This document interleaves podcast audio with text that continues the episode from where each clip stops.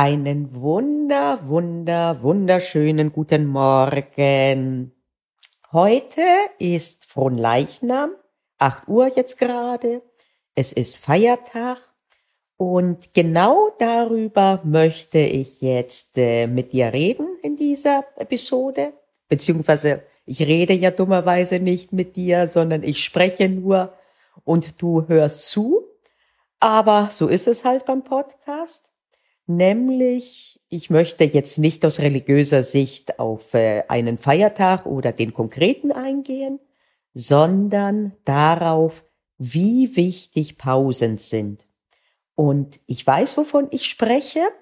Ich habe mir nämlich diese Woche freigenommen und was schon fast pervers ist, ist, dass es mir gar nicht leicht gefallen ist, mir freizunehmen.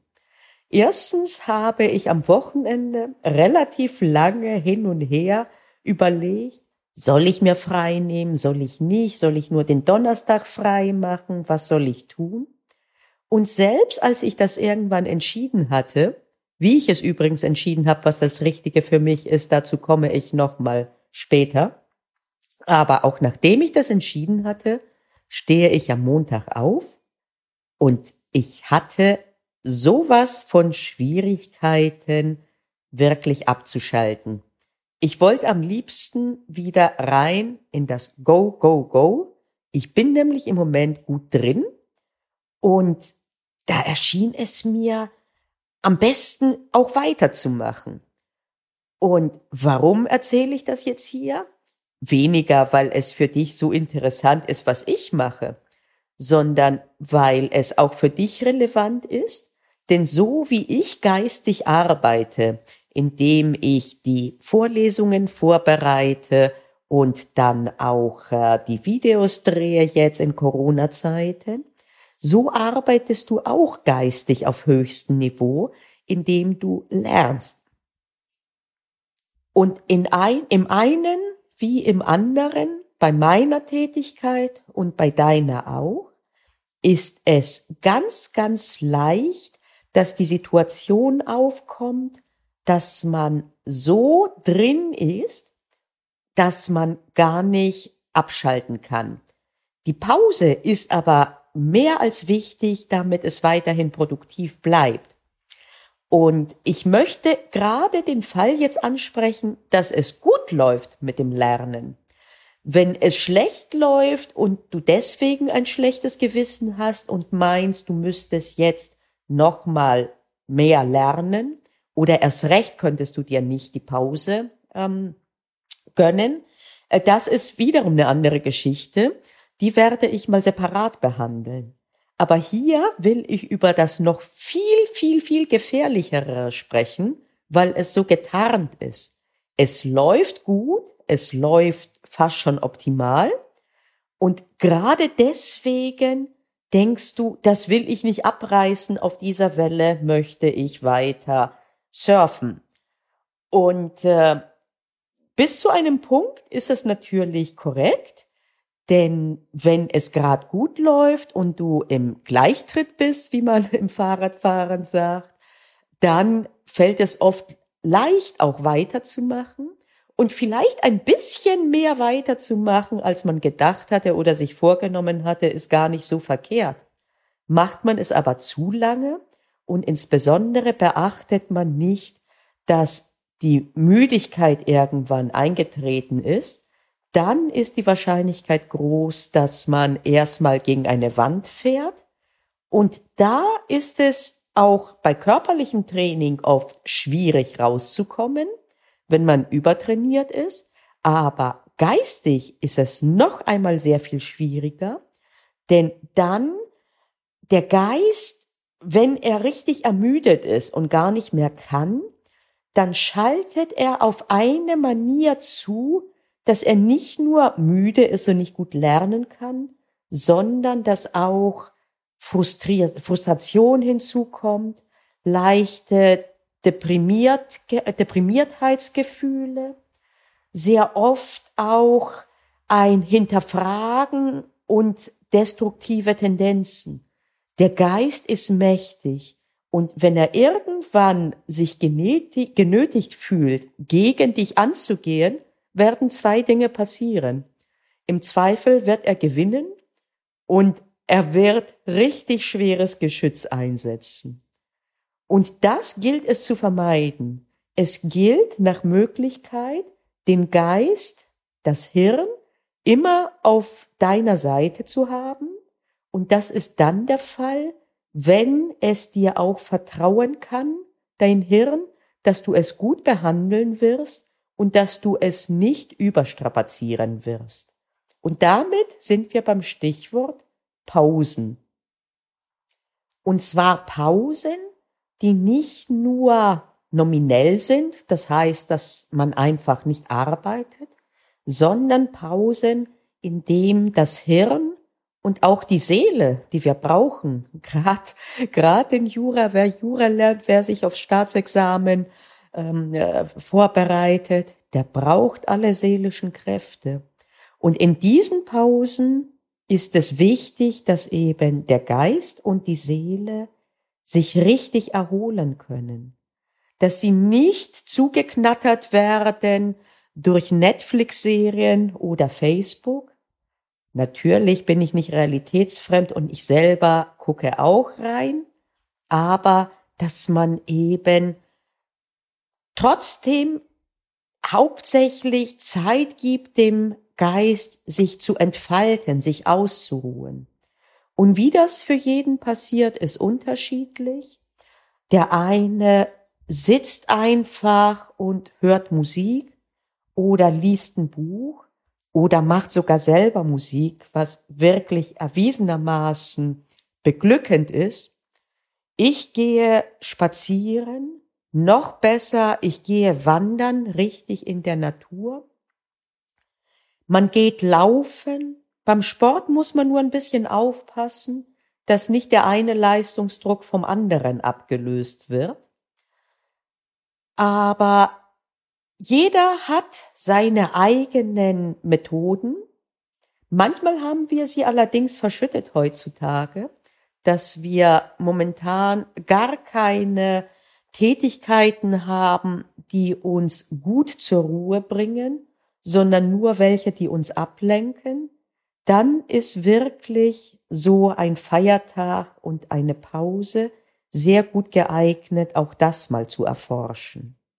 Ich habe mir die ganze Woche sogar freigenommen und ich habe sie gewidmet genau dem zu erforschen, was mir gut tut, teilweise auch den unbequemen Weg zu gehen und in mich reinzuhorchen und einfach nur da zu sitzen, obwohl ich mir denke, jetzt könnte ich aber aufräumen, jetzt könnte ich die Mails aufräumen, Kleinigkeiten, die ja mein Hirn nicht beanspruchen. Ja, es gibt auch Pausen mit solchen Tätigkeiten, wo ich einfach mir sage, zum Beispiel bei mir ist es typischerweise Montag, Dienstag, Donnerstag werden die von mir sogenannten dicken Bretter gebohrt. Mittwoch, Freitag ist für Erledigungen reserviert, die weniger Brainpower brauchen. Aber jetzt gerade diese Woche, die im Zeichen der Regeneration steht, die ist wirklich dafür reserviert, zu mir zu kommen und mein Hirn wirklich zu entlasten und ihm teilweise auch zuzuhören, was ihm nicht so gut tut und was es nicht so gut entlastet und das mal sein zu lassen. Sprich bei mir zum Beispiel stundenlang abends Dokumentare zu schauen in der ZDF-Mediathek. Die sind gut, die sind informativ, aber letztlich kriege ich quadratische Augen von und vor allen Dingen in der Zeit ist mein Geist wieder beschäftigt. Die Aufmerksamkeit ist wieder auf etwas gerichtet, das ich ihr vorgebe. Und Wer geistig arbeitet, der tut das schon die ganze Zeit auf der Arbeit. Wenn du lernst, dann sagst du deinem Hirn, jetzt konzentrierst du dich auf das Drei-Personen-Verhältnis im Bereicherungsrecht. Und jetzt lernst du Definitionen und jetzt tust du dies und jetzt tust du das. Nimm dir immer wieder dazwischen die Zeit, einfach die Regie abzugeben und das kannst du nur, indem du aufhörst, Dinge gezielt zu tun und in dich reinhorchst, was dein Hirn jetzt wirklich braucht. Und manchmal wird es sein, dass es einfach braucht, nichts zu tun. Einfach nur da zu sitzen mit einer großen Tasse Kaffee oder Tee oder Wasser oder mit gar nichts und wie jetzt aktuell zum Beispiel dem Regen zuzuhören. Einfach nur in einen Tag reingehen, der nicht durchgetaktet ist. Und jetzt wirst du dir vielleicht denken, jetzt fängst du an, vielleicht mit dir und mit mir zu diskutieren. Du sagst also, wenn ich das jetzt mache, dann werde ich aber mit Sicherheit nicht in den Termin reinkommen, ins Examen, wo ich rein will. Oder vielleicht wird da die Note dann nicht so gut. Und um das klarzustellen, ich meine nicht, du sollst das jeden Tag tun, dann verliert es nämlich auch sein Wertvolles. Aber du musst und sollst, beziehungsweise bist gut beraten, diese Pausen einzuplanen und zwar mit Priorität und unverhandelbar. Mittlerweile befolge ich einen Rat, den ich bei einem Life-Coach aus den USA abgeguckt habe, dass ich nicht damit anfange zu planen, was ich tun muss in nächster Zeit, sondern dass ich anfange mit den unverzichtbaren und unverhandelbaren Pausen, mit der Quality Time für mich und vor allen Dingen für mein Hirn. Und erst, erst dann und drumherum gucke ich, wann ich die schweren Dinge tun werde.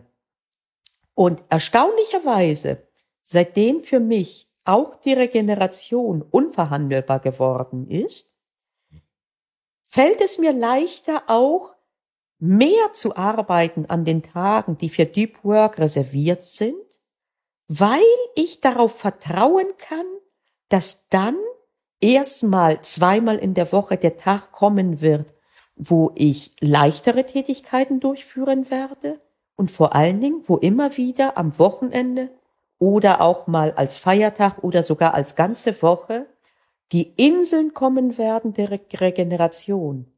Und da mein Hirn mir mittlerweile vertraut, dass das so kommen wird, geht es auch mit an den Tagen, wo ich viel von ihm verlange. Und das würde ich dir mal einfach so vorschlagen zur Reflexion, ob du das nicht auch für dich mal so tun könntest. Ich kann dir sagen, dass es sich lohnt, es zu tun. Wenn ich eins habe, dann ist es jahrelange Erfahrung darin zu lernen. Vielleicht denkst du jetzt, wieso zu lernen? Mittlerweile eher zu lehren. Nee, auch zu lernen. Warum? Das Lernen war für mich nicht zu Ende, als ich mein Staatsexamen hatte. Das war nämlich in Griechenland. Und dann wurde ich in Deutschland Professorin und dann habe ich alles hier erstmal selber lernen müssen, um es dann später zu lehren. Und bis heute bin ich unerschrocken. Selbst dieses Sommersemester lehre ich Fächer, die ich bisher nicht parat hatte, wo ich zwar zum Teil Grundzüge kannte, aber die ich so nicht drauf hatte und wo vielleicht jemand anders gesagt hätte, nee, um das Studierenden zu lehren, sitzt das noch nicht genug. Und ich sage mir, ja, das ist genau jetzt die Chance, noch mehr sozusagen zu vertiefen. Und das bedeutet zwei Stufen. Erstmal selber lernen und dann im Anschluss aufbereiten zum Lehren. Und letztlich tust du nichts anderes. Du hast auch zwei Stufen. Du lehrst zwar nicht in zweiter Stufe, aber du erklärst den Prüfern und den Prüferinnen, was du gelernt hast, sowohl im schriftlichen als auch im mündlichen. Das bedeutet, ich weiß, wovon ich rede. Trotzdem weiß ich aber auch aus meiner Erfahrung, dass fremde Erfahrungen und Erkenntnisse sehr gut sind als Anreiz, aber letztlich man selber für sich den richtigen Weg finden muss und auch kann. Und so bitte ich dich, diese Podcast-Folge zu verstehen, einfach nur als einen Anreiz nachzudenken und wenn es sich für dich richtig oder vielleicht auch nur plausibel anhört, probier's mal aus. Mach mal eine planvolle Zeit, in der du festlegst, welche genau dicken Bretter du bohren wirst, in der du aber auch vertrauen kannst, beziehungsweise dein Hirn dir vertrauen kann, dass es immer wieder auch nicht nur zur, nicht nur zur tiefen Arbeit, sondern auch zur tiefen Regeneration kommen wird. Und schau mal, wie es ist. Und wenn es gut ist, dann entwickle das System vielleicht noch etwas weiter. So, zum Schluss noch hatte ich versprochen, kurz zu sagen, wie habe ich denn die richtige Antwort für mich gefunden, als ich mit mir diskutiert habe. Das war ein Hin und Her. Ich bin wandern gegangen. Ich habe eine 16 Kilometer Wanderung gemacht, ohne Musik, ohne alles. Und während ich ging und ich so gleichmäßig ging, habe ich einfach zugelassen, dass ich diskutiere mit mir selbst. Ich habe das nicht bewusst gemacht, aber mein Hirn feuerte die ganze Zeit und ich habe es einfach zugelassen. Und ich weiß nicht, wie lange es gedauert hat, relativ lange. Und irgendwann wusste ich, okay, da hatte ich für und wieder sozusagen für mich hinreichend berücksichtigt. Und da wusste ich, so mache ich es. Und ich wusste auch, so mache ich es und das steht jetzt fest. Und ich werde das morgen, das war dann der Montag, nicht revidieren. Ich weiß, auch morgen werde ich mit mir diskutieren wollen, aber das ist jetzt für mich unverhandelbar. Und zwar noch unverhandelbarer, als wenn ich mir sage, morgen gibt es Deep Work. In diesem Sinne wünsche ich dir einen entspannten, eventuell auch gesegneten Feiertag, wenn er für dich auch eine religiöse Bedeutung hat. Und ich hoffe, dass du zu einer tiefen Entspannung und Regeneration kommst die Entspannung kann sogar auch mit körperlicher Tätigkeit einhergehen. Ich spreche hier vom Geist. Aber horch in dich hinein und vor allen Dingen achte darauf, deinen Geist und deine Seele immer auf deiner Seite zu haben. Wenn sie dir vertrauen, dann werden sie wirklich auch mitziehen, wenn du viel von ihnen verlangst, und das tust du in der Examsvorbereitung. Wenn sie nicht darauf vertrauen können, dass du ihnen auch ihre Zeiten gibst und ihren Raum, sich zu entfalten, sondern erst dann Pause machst, wenn du nicht mehr kannst, dann wirst du sie nicht auf deiner Seite haben. Und glaub mir, ich habe langjährige Erfahrung. Einen mächtigen Geist und jeder in der Examsvorbereitung hat seinen Geist schon dazu gebracht, ziemlich mächtig zu sein. Einen mächtigen Geist, möchtest du nicht auf der Gegenseite haben. In diesem Sinne, verbünde dich mit deinem Geist, entspann dich, bis dahin. Pass auf dich auf, bleib gesund. Bis zum nächsten Mal.